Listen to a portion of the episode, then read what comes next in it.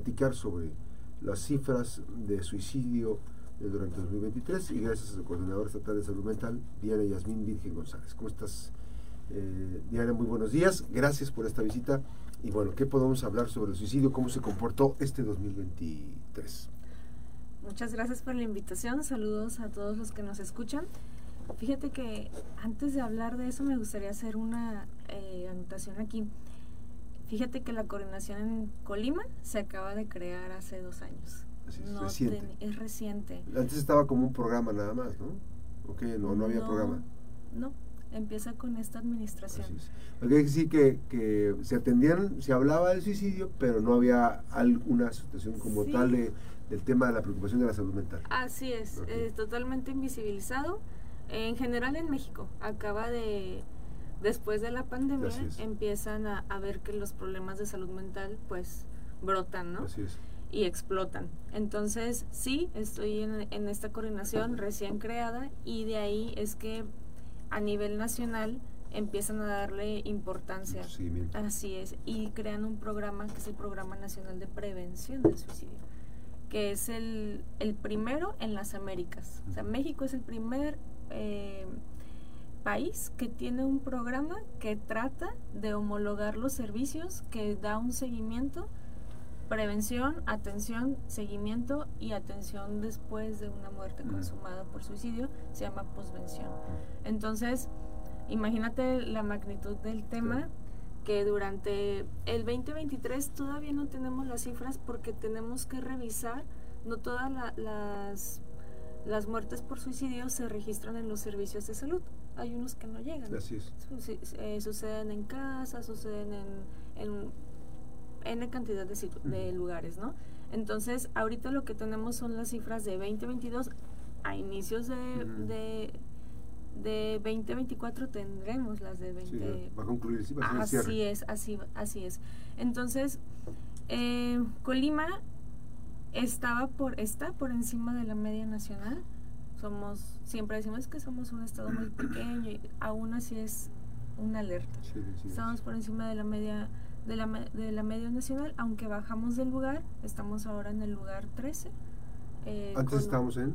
En el lugar quinto. En el quinto lugar. Sí. O sea, en 2021. Uh, 2017, 2018. Estamos en quinto lugar. Así es. Ahora es que estamos en, dos, en el lugar 13, 14 y andamos. Sin embargo, estamos por encima de la media nacional. Que tendríamos que, si estuviéramos en el 20, 25 o en el 32, pues ya. Ya, dices, bueno, y aún así siempre pesa, aunque sea una muerte. Así es. Pero sí, todavía estamos por encima de la media nacional. La, eh, la media nacional desde 6.9, si mal no lo recuerdo, y nosotros estamos en 9.9. Ahora, ¿qué, ¿qué, factores, en el caso, si, si hay información de 2022, ¿qué factores están determinando la incidencia del suicidio? Tenemos los factores de los casos. Eh, bueno, la literatura te dice una cosa y casi como libro lo que hemos estado revisando es que hay factores de riesgo, por ejemplo, la poca accesibilidad a los servicios. A lo mejor tenemos el servicio de salud mental, de psiquiatría, de psicología, sin embargo la gente por algún motivo no puede llegar, a veces la distancia los centros de salud están ahí, decimos, están en las cabeceras municipales, pero imagínate que tienes que venir de aquí en, en Colima, en el centro de salud Colima, y tú vives en las golondrinas. Entonces sí, el, el, el, servicio está, pero a veces la distancia... le, ajá, nosotros podemos decir es cerca, pero a lo mejor me implica tomar un camión, pagarlo, así es, dejar de trabajar porque para ir a, la consulta.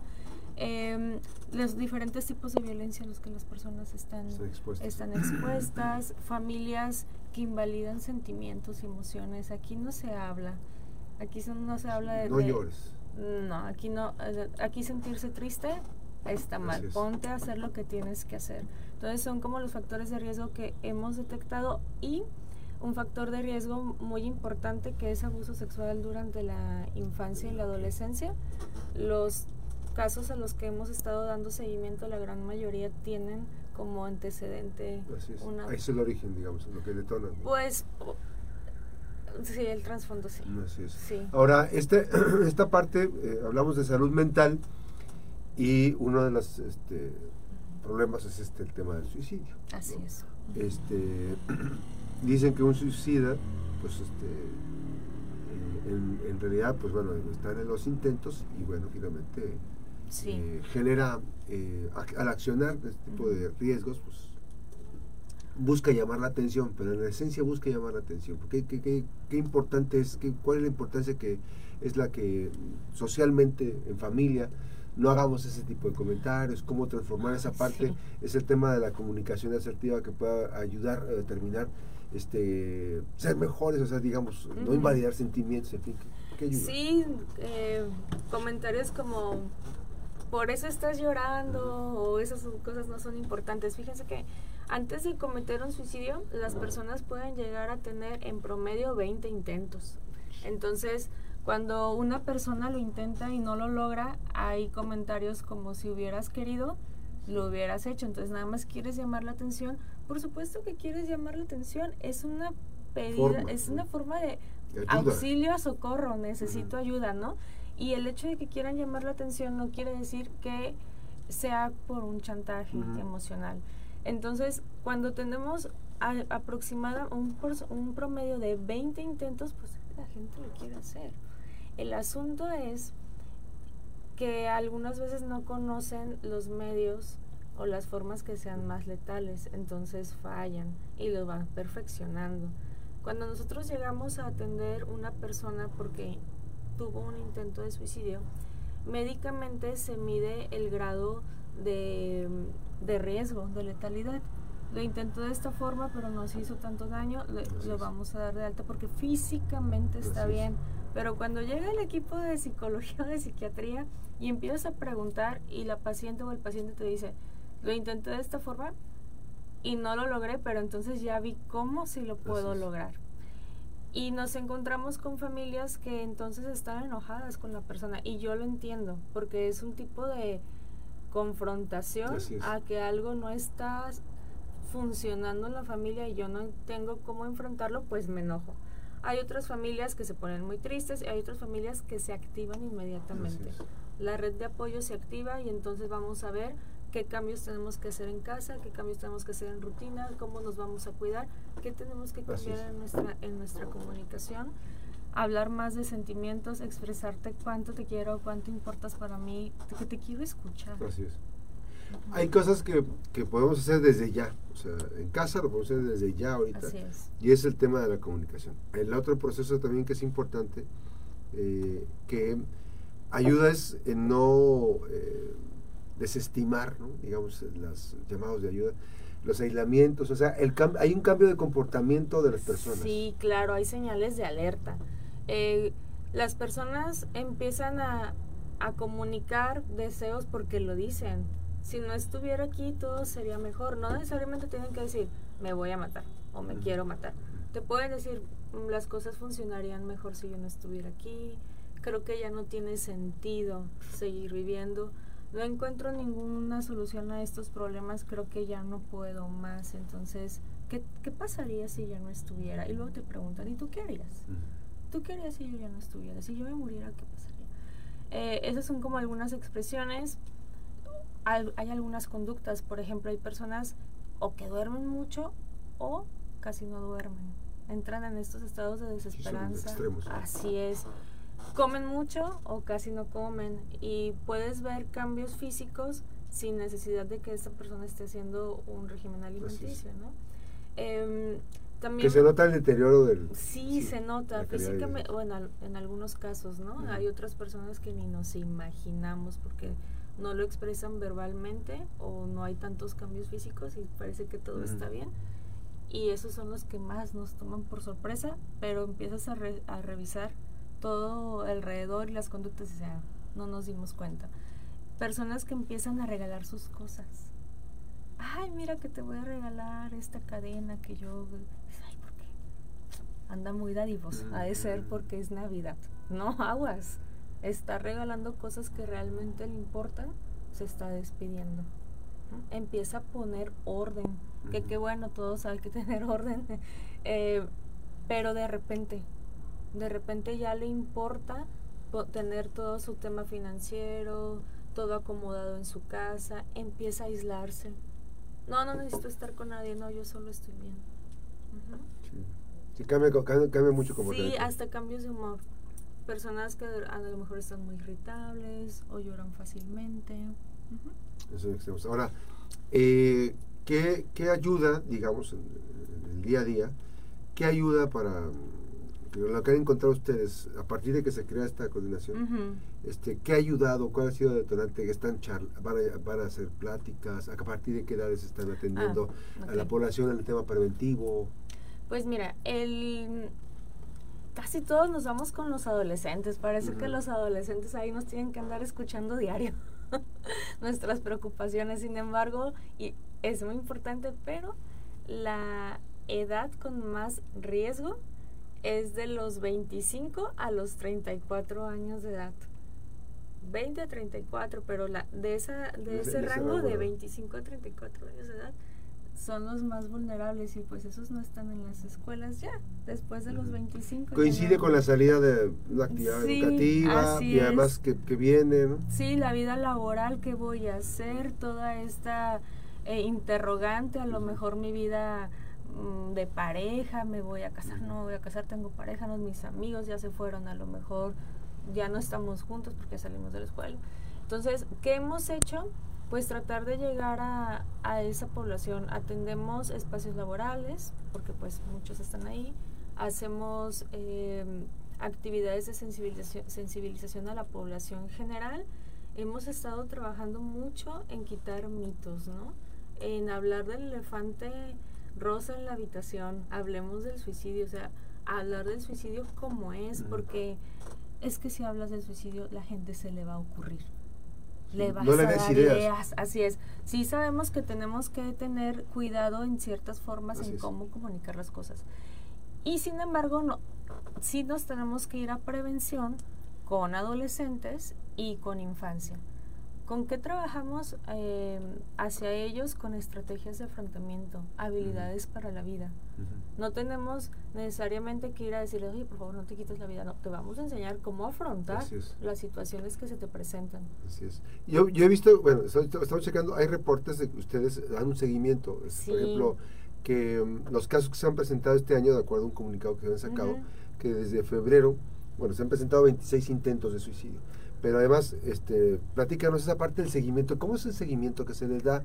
Y si conocen nuevos hallazgos de que si hay nuevos intentos de, de sí, ha sido un trabajo muy interesante y mm, del que estamos, no puedo decir que totalmente orgullosos porque sabemos que tenemos más áreas de oportunidad. y siempre, va y siempre es una mejora continua. Y más en salud, siempre, siempre. Pero resulta que en febrero sucede un caso muy sonado en Colima de un adolescente. Entonces nos damos cuenta que lo primero que se hace después de que se conoce la noticia y todo esto es hablar a seguridad pública para que ellos trabajen con el entorno inmediato. Y seguridad pública que afortunadamente tenemos una excelente comunicación con ellos, muy sensibilizados porque hemos trabajado con ellos en salud mental nos hablan y nos dicen, ¿sabes qué es que o sea, no, no, no, me están hablando para la respuesta inmediata, me están hablando para que yo vaya y hable. abordaje, Hable del suicidio para prevención. no es un delito, ¿sabes? Entonces empezamos a trabajar con algo que se llama posvención. Posvención es la atención después de una muerte consumada por suicidio. Es la atención al entorno inmediato para evitar algo que se llama contagio. Después de una muerte por suicidio, eh, las personas alrededor tienen mayor riesgo de, tener intentos. Entonces ese fue nuestro primer acercamiento a esta realidad, porque la coordinación tiene dos años, el, programa se aterriza el año pasado y este año empezamos a operarlo. Entonces empezamos a atender casos muy puntuales y ahí vienen unos 26 casos puntuales. ¿Y se les da seguimiento? A todos, ya sea que vayamos a sus casas, que les damos llamada telefónica y a los que tienen intento que terminan en un hospital, vamos al hospital.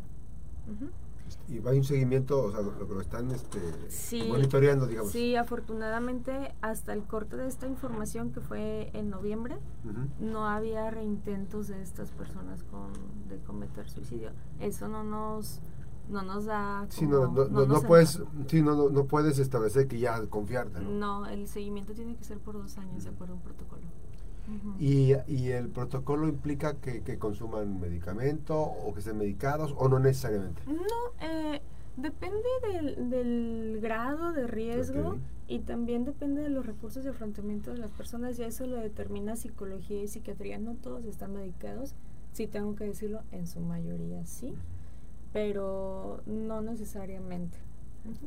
digamos que que hay personas que podríamos ser más racionales, otros que podemos ser, ser no tan racionales, este, pero importa mucho el, el, la expresión de bote pronto de las gentes cercanas para, para, ay, es, es, ya que se deje de tonterías, o sea, por ejemplo, lo que es una crisis emocional para una persona que está pasando, que está pensando en suicidio, para otras personas es como si no, son más racionales y no, pues, yo resuelvo, no, a mí no me importa, eso. O sea, e incluso este, pues nadie llega a dimensionar la, magnitud con la que está sufriendo una persona, porque una persona que se quiere suicidar está sufriendo. Así es, sí, definitivamente importa cómo responde el contexto. Y ahí es cuando nosotros nos, nos encargamos mucho de hacer psicoeducación con la familia o con el contexto inmediato, porque hablamos de familia como si todos estuviéramos en una misma situación de papá, mamá, hermano, pareja. A, veces son los amigos, a veces es el entorno eh, laboral, por ejemplo, a veces son los vecinos.